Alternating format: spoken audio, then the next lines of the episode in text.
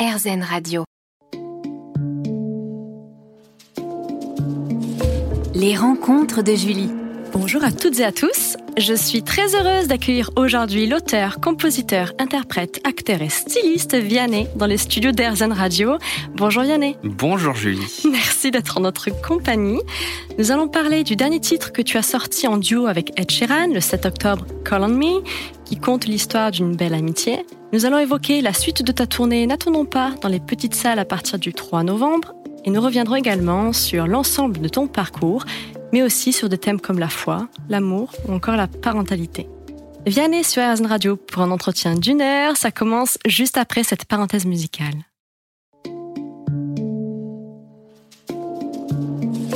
Les rencontres de Julie. Chers auditeurs, bonjour On est très content d'accueillir Vianney dans les locaux d'Airzen Radio aujourd'hui. Bonjour Vianney. Bonjour Julie. Merci d'être en notre compagnie. Tu viens de terminer ta tournée des grandes salles avec N'attendons pas. Tu la poursuis en solo sur scène dans les petites salles à partir du 3 novembre jusqu'au 16 décembre à Lille. Tu viens de sortir le titre Call on Me en featuring avec Ed Sheeran le 7 octobre. Quelle belle chanson, bravo à vous. Merci, c'est gentil. c'est tout nouveau. Tu es auteur, compositeur, interprète, acteur, le créateur de ta marque de prêt-à-porter Vrai par Vianney. Tu n'arrêtes donc jamais. Bah ouais, il y a des week-ends quand même. Quand même. Quand même. Heureusement. Faisons pour commencer, si tu le veux bien, une rétrospective de ton parcours. Tout d'abord, petit flashback. Parlons de ton enfance. On aimerait connaître les prémices, s'immiscer un peu dans ton intimité. Quel était, par exemple, le paysage musical de ton enfance? Ah, c'est joliment dit, on m'a jamais demandé comme ça. Euh, Merci. Bah, dans mon paysage musical, euh, vraiment l'enfance, l'enfance c'est quoi? C'est avant 10 ans, quoi. Oui. C'est petit, petit. Après, on hein. parlera de, Ouais. des, des autres genres musicaux euh, autres que tu as pu écouter. Bah non, les petits, petits, c'est euh, bah, c'est Maxime Le Forestier. L'environnement euh, familial. Ouais, c'est ça, c'est mon père. Ah oui, oui, c'est vrai. C'est mon père et ma mère qui joue un peu de piano. D'accord. Mais discrètement. Elle aime pas trop se mettre en valeur, donc elle le fait vraiment quand on n'est pas quand on n'est pas là et quand on rentre de l'école, on l'entend jouer. Voilà. Et puis mon père qui écoute énormément de musique, qui joue de la guitare beaucoup aussi. oui. Voilà. Donc il y a y a plein de trucs, du Grimmer Wright, euh, de Maxime Le Forestier. Mhm. euh, euh, voilà. euh, pff, ça peut être plein de trucs, très chansons françaises quand même. Oui. Voilà, très axé là-dessus. Et puis. Euh, Et, puis voilà, Axel c'est tout ce Red, que j'aime. Axel Red, beaucoup. à l'âge de vrai, 8 beaucoup. ans, c'est ça? Ouais, ouais, ouais. Ah, Tu as posté sur Instagram à l'occasion de ton anniversaire un brouillon de lettres que tu lui as adressé. Ouais, C'est magnifique. Et tu as réalisé un de tes rêves d'enfant en chantant avec En elle. chantant avec elle, mais c'est dingue, ouais. Ce brouillon, c'est ma maman toi. qui l'a retrouvé. Et ouais, ouais, Axel Red, c'était une obsession. En 99, euh, donc. Ouais, Son exactement. album. Euh...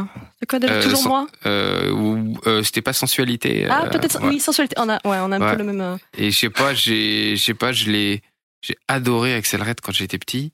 Et dans la cour, je me souviens que dans la cour, je taguais, euh, j'adorais taguer à la craie, euh, Oui. plein de trucs, écrire plein de choses. Et j'écrivais Axel Red, Axel Red partout avec des cœurs et tout. Je l'aimais trop, quoi. J'étais c'est vraiment, j'étais fan, quoi. Euh, Voilà. Tu l'as rencontrée, tu as chanté avec J'ai elle. chanté avec elle. La chanson, donc, parce que c'est toi. Mhm. Et tu lui as aussi rendu hommage sur la réédition de ton album N'attendons pas, qui est sorti le 19 novembre euh, dernier.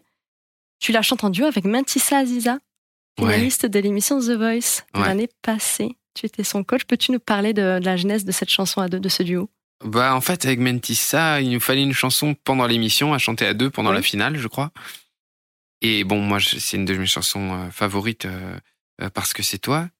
Et puis, euh, et c'est aussi ce que, en, en vrai, c'est ce que je voulais dire à Menti aussi. C'était vraiment, euh, j'avais quelque chose à elle, en- envers elle. J'avais parce que c'était elle, il m'arrivait plein de choses dans cette émission. Oui. Et bref, donc euh, c'était une déclaration qu'on se faisait euh, elle et moi d'a- d'amitié pure. hein. On s'est adoré sûr. très vite en fait. Et puis euh, et du coup l'émission passée, euh, bah, je lui ai proposé qu'on se l'enregistre pour nous, ça nous fasse un souvenir quoi. Donc on l'a on l'a enregistré euh, comme ça. Quelles étaient tes passions? Est-ce que tu as fait de la guitare à 12 ans ou du Ouais. piano? Ouais, je m'y suis mis à 12 ans, c'est ça. Et puis et puis un peu de piano comme ça, mais j'ai pas j'ai pas fait j'ai pas pris des cours tout ça. Pas de solfège. Non, non, non. J'étais, en fait, j'étais même, euh, moi, j'étais le rugby, mon, ma passion, et la musique. Mais la musique, c'était beaucoup plus naturel que le rugby. Oui. Il y avait quelque chose, euh, qui était de l'ordre du besoin. C'était pas le cas avec le, le rugby. Le rugby, c'était vraiment une envie euh, quotidienne de, de jouer, de regarder les matchs, de voir les joueurs, tout ça. D'accord. Hum, Et la musique, en revanche, je- j'y pensais tout le temps naturellement. C'était voilà, comme une respiration, tu vois. D'accord, et tu as eu donc un déclic et on en parle juste après, une petite parenthèse musicale.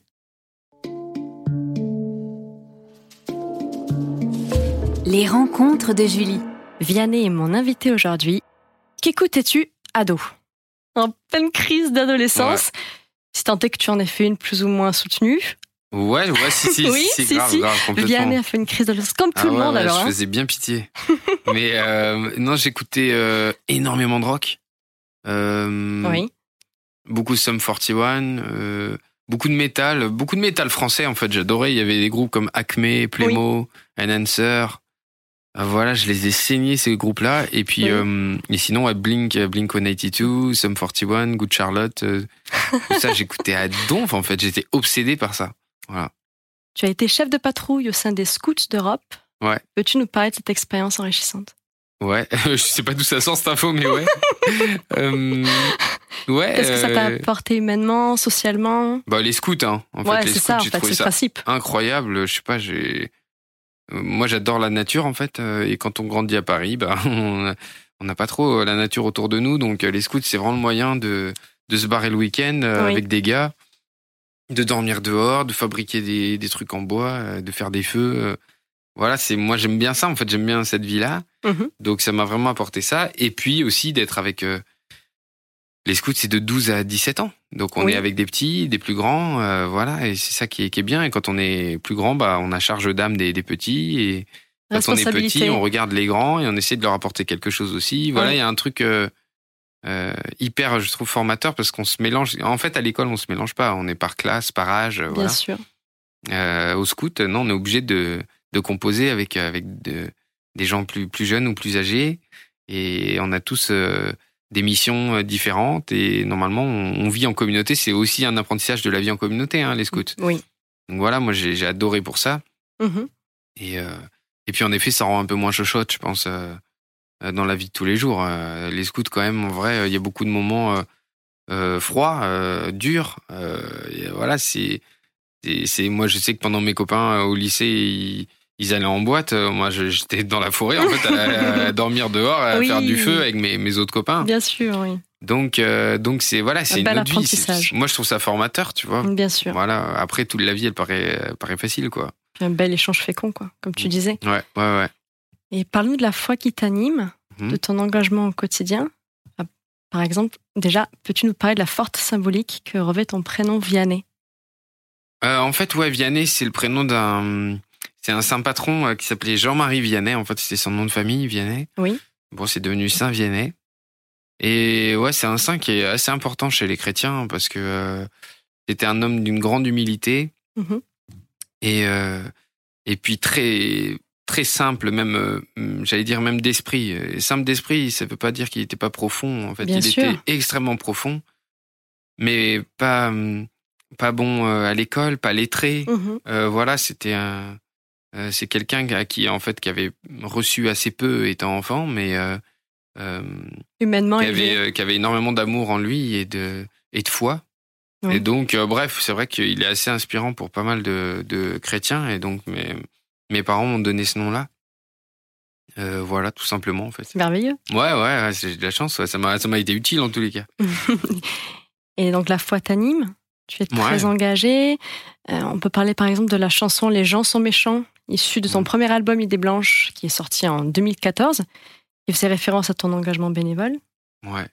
Ou encore, euh, plus récemment, tu as rendu hommage à un de tes amis Karim, qui est un sans-abri, avec la chanson Merci pour ça, dans ton dernier album N'attendons pas, Mhm. sorti en 2020. Tu parles de votre lien, de celui qui t'a ouvert le cœur en grand et qu'on découvre dans les images du clip. Peux-tu nous parler de cette amitié? Comment l'as-tu rencontrée? En fait, euh, même tout ce que je fais dans la rue avec les gens et tout ça, c'est pas c'est pas lié à ma foi, quoi. C'est vraiment, en effet, c'est de l'amitié avec euh, avec des gens que je rencontre. Dans n'importe quel Et- contexte, donc Pas dans le Euh, milieu ouais, alors il se trouve que si, si, c'est par le milieu associatif que je suis arrivé à faire des choses euh, pour les gens de la rue. Mais c'est juste que moi j'aime bien. euh, Bah déjà j'aime bien les gens simples, quoi. Et Ouais. puis j'aime bien, euh, j'aime bien regarder ce que personne regarde, quoi. J'ai toujours aimé ça. Mes parents ils m'ont toujours appris ça et tout. Donc c'est plus un, pas un truc lié à la foi en vrai. Vianney, on en saura plus juste après une petite pause. Ouais, yes.